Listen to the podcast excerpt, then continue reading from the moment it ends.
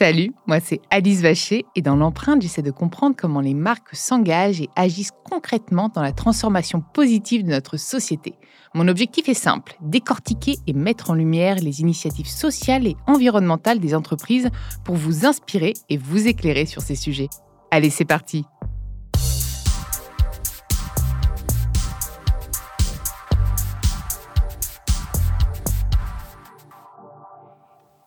Dans ce nouvel épisode de l'empreinte, j'ai le plaisir de recevoir Arnaud Marquis, le directeur du développement durable et de l'innovation chez Tarket, l'un des leaders mondiaux de solutions de revêtement de sol et de surface sportive.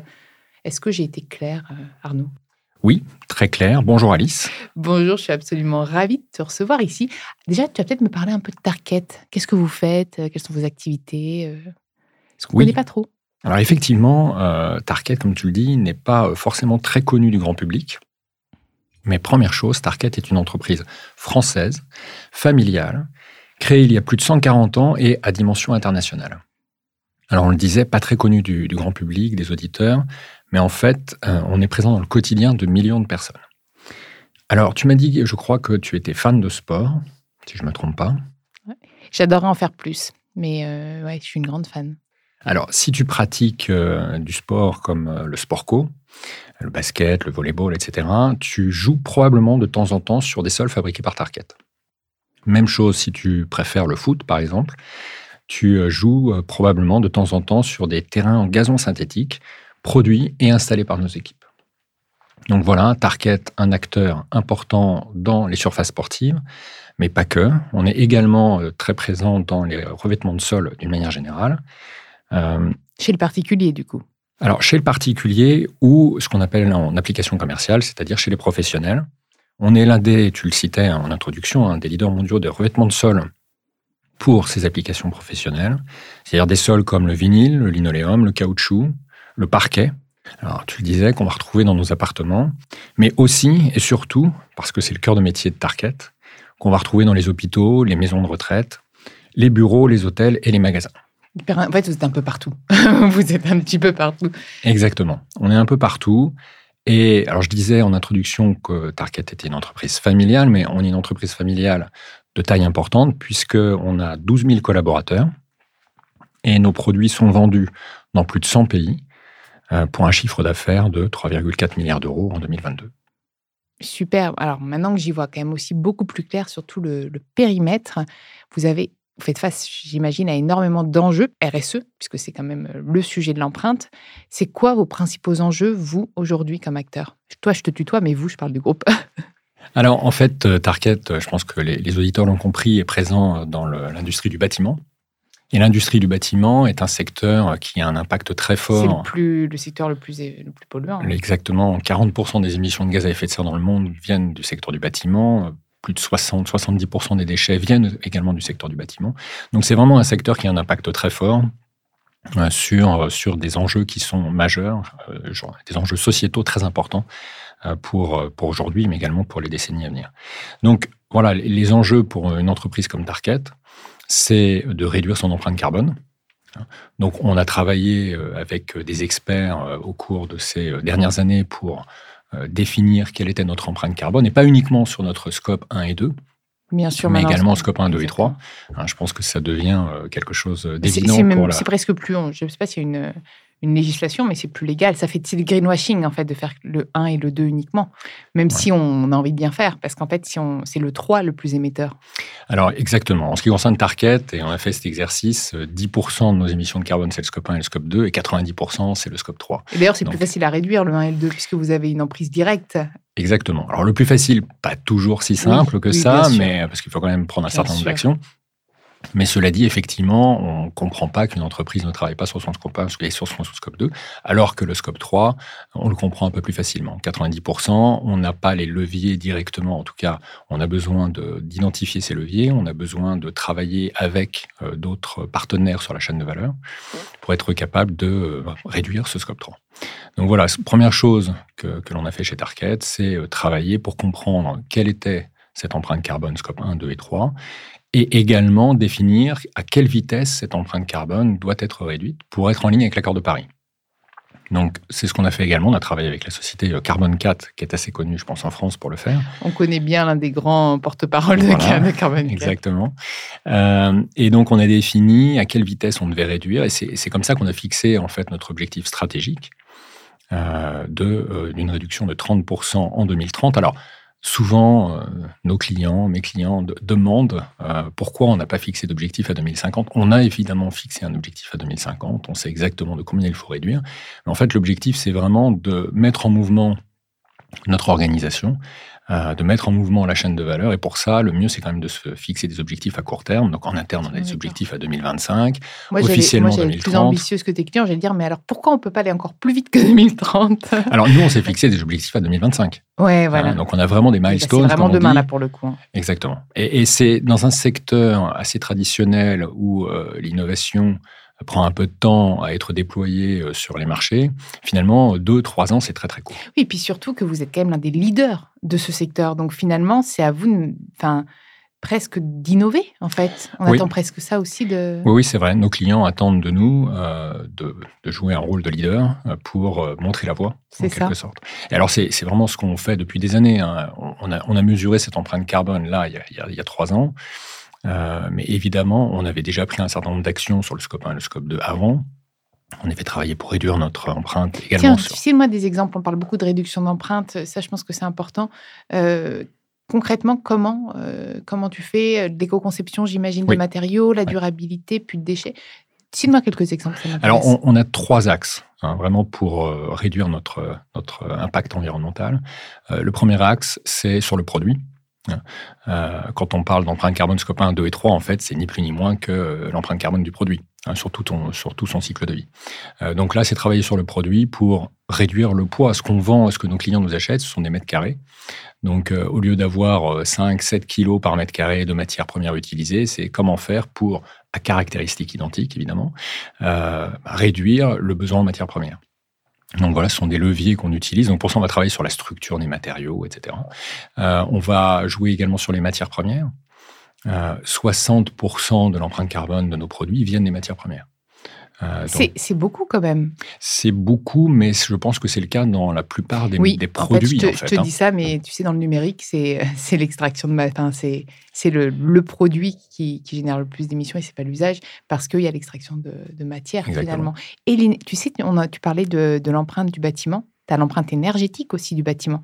Et j'imagine que pour la production de tes, de tes produits, il y a aussi une empreinte énergétique euh, assez. Voilà, alors l'énergie, on le disait tout à l'heure, scope 1 et scope 2 sur notre périmètre est assez faible. Hein. On n'est pas une entreprise qui consomme beaucoup d'énergie pour fabriquer un revêtement de sol. Par contre, c'est l'énergie effectivement en amont, donc au niveau de nos fournisseurs, qui est nécessaire pour fabriquer les matières premières que l'on achète. Donc c'est pour ça qu'on travaille aussi avec nos fournisseurs pour réduire leur propre empreinte carbone, donc on les incite à le faire, ou pour tout simplement aller chercher de nouveaux matériaux.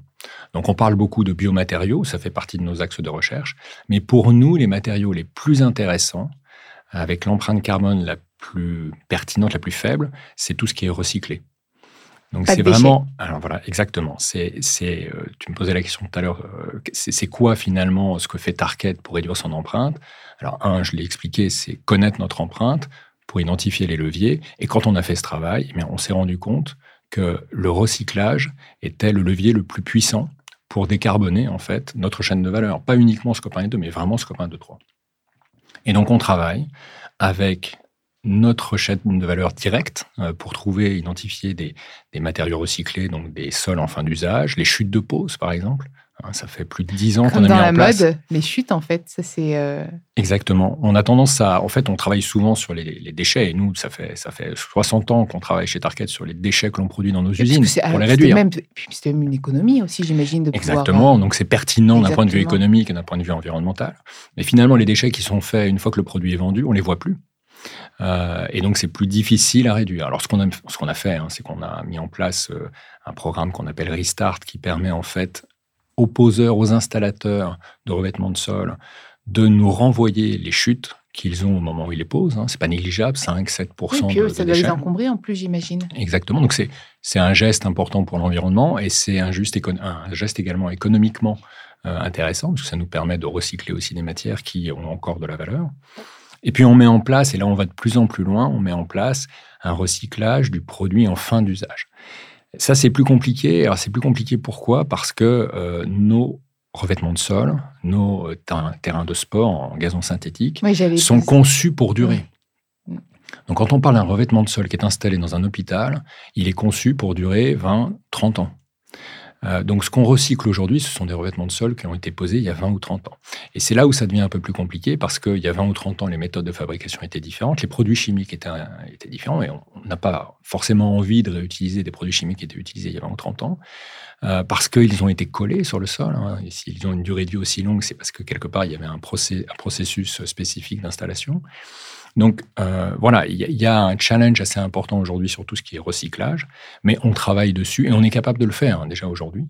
Euh, mais c'est vrai que l'objectif, c'est euh, d'industrialiser, de développer cet aspect du recyclage. Je trouve ça hyper intéressant. Et où est-ce que tu mets le curseur justement entre te dire, bah, en fait, je vais faire un déchet parce qu'il y a trop de produits chimiques, ou non, en fait, je peux le recycler, donc j'ai moins de déchets, mais c'est pas un matériau euh, noble, enfin noble, si on peut appeler ça noble, tu vois ce que je veux dire? Oui, alors c'est compliqué. Ah, bah c'est, enfin c'est pas si compliqué en fait. Nous, la, règle évidemment, c'est euh, de garantir la qualité du produit que l'on vend à nos clients. Donc il n'y a pas de compromis là-dessus. Si jamais à un moment donné euh, on recycle et qu'on se rend compte que le recyclage, certes, c'est une bonne chose puisque quelque part ça nous évite de consommer de la matière première, ça nous évite un déchet quelque part sur la chaîne de valeur. Mais par contre, il y a un risque d'un point de vue de la qualité du produit qu'on va vendre à nos clients, on ne le fait pas. D'accord. Donc c'est aussi toute la, partie pris en fait. Bah, en fait, c'est clair. Nos clients. vous êtes transparent là-dessus. Euh, Exactement. alors évidemment, ça veut dire quoi? Ça veut dire qu'à partir du moment où on a identifié ses limites, on travaille pour euh, retirer ces limites. Donc développer des technologies qui nous permettent de garantir que quand on recycle un produit, la qualité est systématiquement la, meilleure. Quoi. Mmh. Tu me parlais aussi de, tu vois, tu as quand même vraiment différents matériaux pour différents types de sols. Le, la pelouse synthétique, ça typiquement, c'est hyper intéressant. Comment, euh, enfin, donc c'est pas, donc j'imagine c'est pas de la vraie pelouse, c'est synthétique. Tout à fait. Et, comment tu la produis? C'est du, c'est du polyéthylène, donc euh, c'est un matériau plastique qui est fabriqué avec, avec un, enfin, des extrudeuses hein, qui extrudent euh, une fibre qui est ensuite coupée euh, ou directement tissée de façon à fabriquer une moquette en fait, hein, qui est constituée de ces fibres, alors vertes souvent pour imiter le gazon synthétique, et qui est installée ensuite, c'est comme un tapis qui est installé sur un terrain de foot. Et ça, ça a une durée de vie assez long, parce qu'après un match, j'ai l'impression que c'est quand même un peu défoncé, non? Alors, non, c'est le gros avantage, effectivement, de ces euh, terrains euh, en gazon synthétique, c'est qu'ils ont une durée de vie, non seulement une durée de vie assez longue, hein, euh, au moins 10 ans s'ils sont bien entretenus, mais en plus de ça, ils permettent en fait une utilisation beaucoup plus importante chaque jour en comparaison d'un gazon naturel. il faut savoir que quand on utilise, un, enfin, quand on a un terrain de foot en gazon naturel, on ne peut pas l'utiliser toute la journée, tous les jours. On a besoin de le laisser se reposer. On a besoin de l'entretenir, on utilise des, des euh, de l'engrais chimique, on utilise des phytosanitaires, etc. Il a besoin d'eau, hein, c'est normal, c'est un produit naturel. Euh, c'est tout l'avantage d'un gazon synthétique, puisque lui, alors, il ne va pas consommer d'eau. Euh, c'est quand même, quand on fait les calculs, c'est 6000 mètres cubes d'eau, 6000 mètres cubes d'eau en moins par an. de l'eau qu'on peut utiliser pour faire autre chose. Euh, il ne va pas avoir besoin d'engrais, de phytosanitaires, et globalement, il, prévoit, enfin, il permet d'utiliser euh, cinq fois plus souvent le terrain. C'est-à-dire que euh, quand on pense aux villes qui ont une surface limitée, eh lorsqu'ils font une zone pour des loisirs sportifs, eh bien, ils vont préférer utiliser un terrain en gazon synthétique parce qu'ils vont pouvoir l'utiliser beaucoup plus souvent qu'un gazon naturel. C'est hyper important de calculer. C'est hyper important en fait. Parce que parfois, on croit bien faire et en fait, on, on est à côté. Alors, c'est compliqué, parce qu'il y en a beaucoup qui veulent revégétaliser. Alors après, est-ce que c'est intéressant de revégétaliser les terrains de foot? Peut-être pas sûr, en fait, c'est ça. Revégétaliser les villes, oui, peut-être pas pour tout. Après, c'est toujours pareil. Quand on a un terrain en gazon synthétique, l'objectif, c'est de jouer avec. Hein, donc, d'avoir des gens qui viennent l'utiliser. Et alors, l'aspect rentabilité, mais c'est pas le mot, mais c'est l'aspect. Non, mais l'aspect pratique. On a une surface. Qu'est-ce qu'on fait? Si on a un hectare, est-ce qu'on veut mettre un hectare avec que des gazons euh, naturels? Et donc on met rien d'autre. Ou est-ce qu'on veut, parce que, encore une fois, il faut penser au taux d'utilisation du terrain, ou est-ce qu'on veut réduire la surface qui est utilisée pour l'aire de jeu, hein, et, puis utiliser le reste pour planter des arbres ou faire autre chose Donc voilà, c'est à un moment donné aussi une meilleure gestion de la surface. Et pour euh, Paris 2024, vous allez du coup avoir... Euh, des revêtements? Alors, on a des revêtements de sol qui seront utilisés, alors je le disais tout à l'heure, hein, soit pour euh, des sports collectifs, les balls, handball, etc., en extérieur également avec les terrains synthétiques. Euh, ce sont des terrains qui sont très appréciés des, professionnels. Hein. Il, faut, savoir, pour, euh, prendre un exemple un, peu, local, il faut savoir qu'on euh, a, on a installé des gazons synthétiques à Clairefontaine, donc sur l'aire d'entraînement utilisée par les, joueurs de foot de l'équipe de France. On, va taguer Mbappé, comme ça, ça va un peu, un peu diffuser le podcast, s'il peut relayer. non, mais super, super intéressant. Et c'est quoi alors tes, tes prochains challenges Donc, j'imagine, tu me parlais de réduire cette empreinte carbone, ce que tout le monde essaye de faire, en fait. Hein. Mais tu me parlais aussi d'un. J'aime bien parce que tu, tu me dis que tu inclus en fait, tu n'exclus pas tes fournisseurs. C'est-à-dire que tu, ton raisonnement, j'ai l'impression, tu me dis si je me trompe, hein, c'est pas de te dire, non, lui, clairement, ce qu'il produit, c'est pas bien. C'est plutôt de le transformer de, le former pour le transformer, plutôt l'inclure dans la transition plutôt que de l'exclure en lui disant non, en fait, c'est pas bien. Ce qui est aussi peut-être aussi une forme parfois euh, d'aide, enfin de prise de conscience en disant non, moi je travaille plus avec toi parce que c'est pas noble. Toi, j'ai l'impression que tu es quand même plus dans le. Oui, oui. En, fait, je pense que tout le monde l'a compris. Euh, l'enjeu, c'est d'aller à la bonne vitesse. On doit réduire notre empreinte carbone de 5 à 6 chaque année. Euh, et pour y arriver, on est obligé de coopérer sur toute la chaîne de valeur et de préférence de coopérer avec les acteurs qui sont déjà en place, qui nous connaissent, que l'on connaît. Donc oui, tu as raison. Ce qu'on fait, c'est qu'on se tourne vers nos fournisseurs, on se tourne vers nos clients. On essaye de s'aligner sur les objectifs prioritaires, les objectifs stratégiques, et de travailler ensemble de manière à aller plus vite. Hein, parce qu'encore une fois, c'est une histoire de réduire, mais réduire rapidement. Euh, donc oui, on, travaille avec eux. Moi, je suis en charge de l'innovation. L'innovation, c'est euh, évidemment de nouveaux produits, mais c'est aussi euh, de travailler avec nos fournisseurs pour identifier, les aider à identifier comment améliorer leurs produits pour que ça corresponde à, ce que l'on cherche également en termes d'empreinte carbone, en termes de matières recyclées, etc. Et c'est quoi, toi, tes derniers points bloquants, typiquement, pour réduire ton empreinte? Parce que bah, on a toujours des, des zones d'ombre, en fait. Toi, par exemple, qu'est-ce qui pèse lourd dans ta balance? Ah bah, Ce qui pèse le plus lourd, je le disais, hein, c'est euh, tout ce qui est matière première et tout ce qui est euh, traitement du produit en fin d'usage.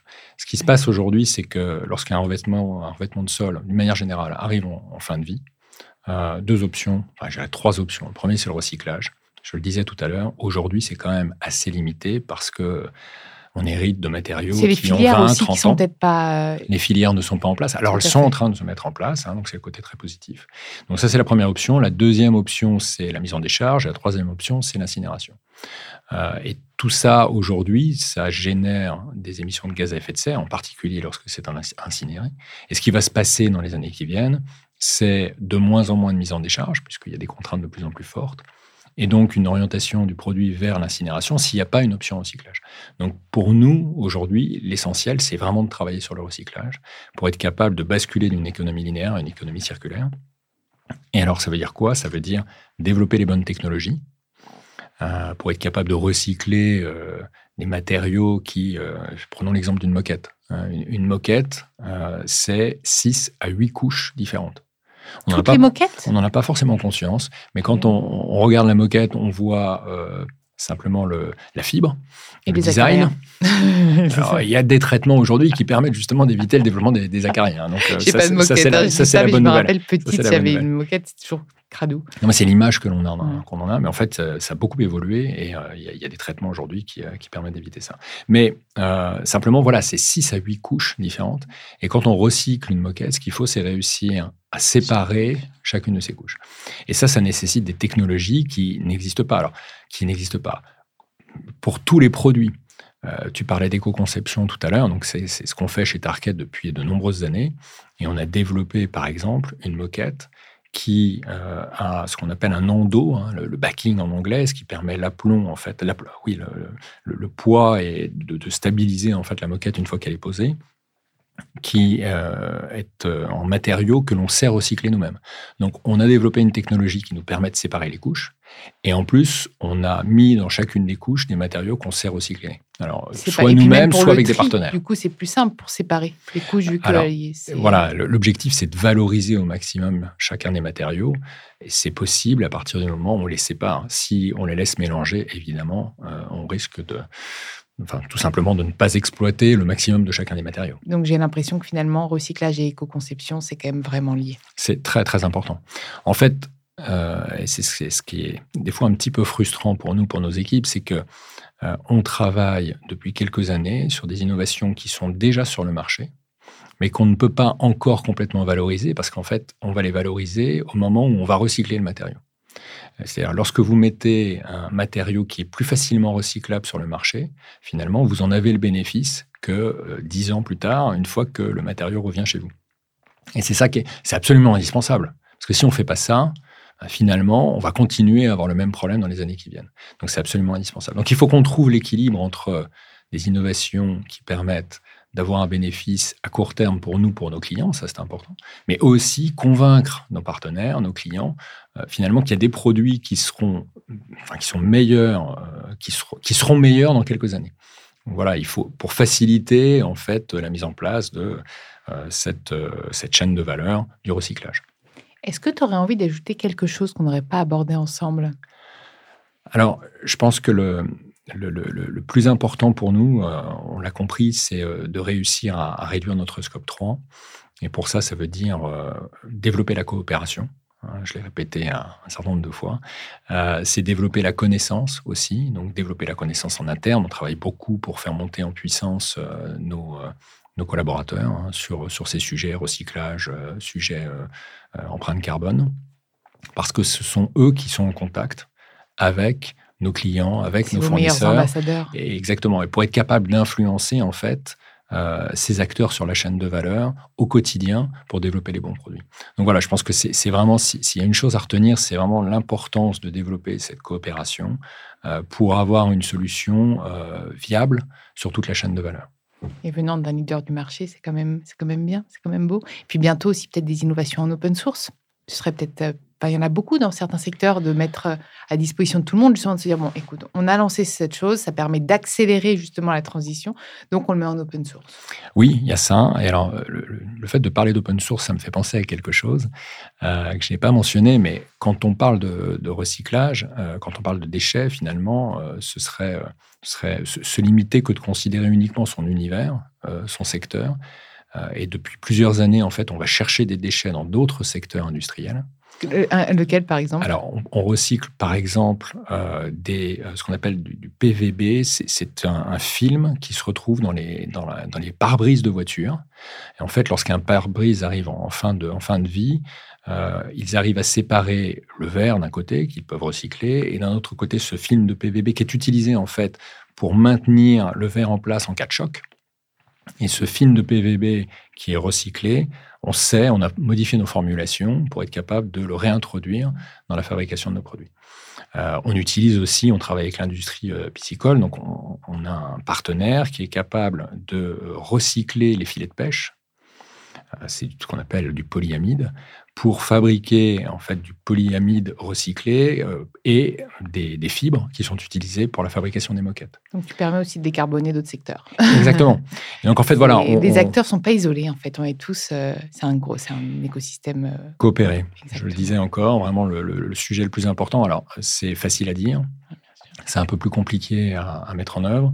Il y a quelque chose qui va nous aider, je pense, c'est tout ce qui est lié à la réglementation. Euh, d'abord en imposant un, taux, un, taux, de recyclé minimum, par exemple, des choses comme ça dans les, dans les matériaux. Hein. donc ça, c'est important. Euh, et puis euh, également parce que ça va avoir un impact sur, sur, je le disais tout à l'heure, sur tout ce qui est mise en décharge, incinération. Donc en fait, ce sont des coûts qui vont augmenter. Et comme ces coûts d'incinération et de mise en décharge vont augmenter, finalement, ça va donner plus de valeur aux déchets. Et ça va nous permettre euh, de récupérer, de collecter des déchets qui aujourd'hui ne sont pas visibles. Puis on, va dire oui, mais c'est peut-être pas très inclusif, mais en même temps, du coup, ça, va driver toutes ces nouvelles startups vers des choses beaucoup plus vertes et vertueuses, puisqu'elles n'auront pas le choix, sinon ce sera trop cher. Donc je trouve que c'est intéressant, je trouve que ça drive aussi, ça, ça cadre aussi l'innovation finalement. Et on le voit déjà aujourd'hui. On le voit déjà aujourd'hui euh, en France. Qui a tendance à être un peu en avance sur tout ce qui est évolution de la réglementation. Hein, donc, il y a la mise en place de la REP, la responsabilité élargie du producteur. donc, voilà, il y a un certain nombre d'actions qui, qui, sont menées par les gouvernements, le gouvernement. Mais on voit aussi des entreprises euh, des diagnostiqueurs, par exemple. Hein. Donc, euh, avant de faire une rénovation, une déconstruction, euh, il y a des diagnostiqueurs qui passent et qui regardent tout ce qui peut être réutilisé ou recyclé. Et ce sont finalement des acteurs qui sont intéressants évidemment pour nous, puisque nous, on cherche la matière à recycler. Donc voilà, on travaille de plus en plus avec différentes sociétés. Des chasseurs d'or, quoi, en fait. chasseurs de déchets. Chasseurs de déchets, tu fais Exactement. donc, donc voilà, effectivement, c'est on travaille avec cet objectif qui est de dire finalement demain plus de déchets. Et pas uniquement plus de déchets dans nos processus de fabrication, mais plus de déchets sur la chaîne de valeur euh, de fabrication et d'utilisation d'un revêtement de sol. Et plus de déchets qui finissent dans nos océans. Alors évidemment, ça va de soi. Alors nous, on fabrique des produits qui sont dans le bâtiment, ils ne sont pas en contact direct avec euh, éventuellement les rivières ou des choses comme ça. Mais, il y a toujours un risque. Bien sûr. Bien sûr. Non, mais merci beaucoup. Franchement, j'ai appris énormément de choses. En plus, c'est vraiment un secteur euh, comme tu dis, en fait, qui est un peu partout là. Peut-être non, peut-être pas là ici quand même. Bah, mais euh, je, vois de la moquette au ah, sol. Tu vois de la... Hein. Ah oui. Je suis pas sûr que ce Combien soit. de couches Je vais aller compter les couches moi maintenant. Merci beaucoup. Merci Alice. Merci à vous d'avoir écouté cet épisode. Vous pouvez retrouver l'ensemble des épisodes sur toutes les plateformes de podcast. N'hésitez pas à liker, partager, mais aussi commenter le podcast. Un grand merci pour tous vos retours d'ailleurs. Nous les lisons avec intérêt et ils nous sont très utiles pour continuer à nous améliorer. À très vite dans l'empreinte.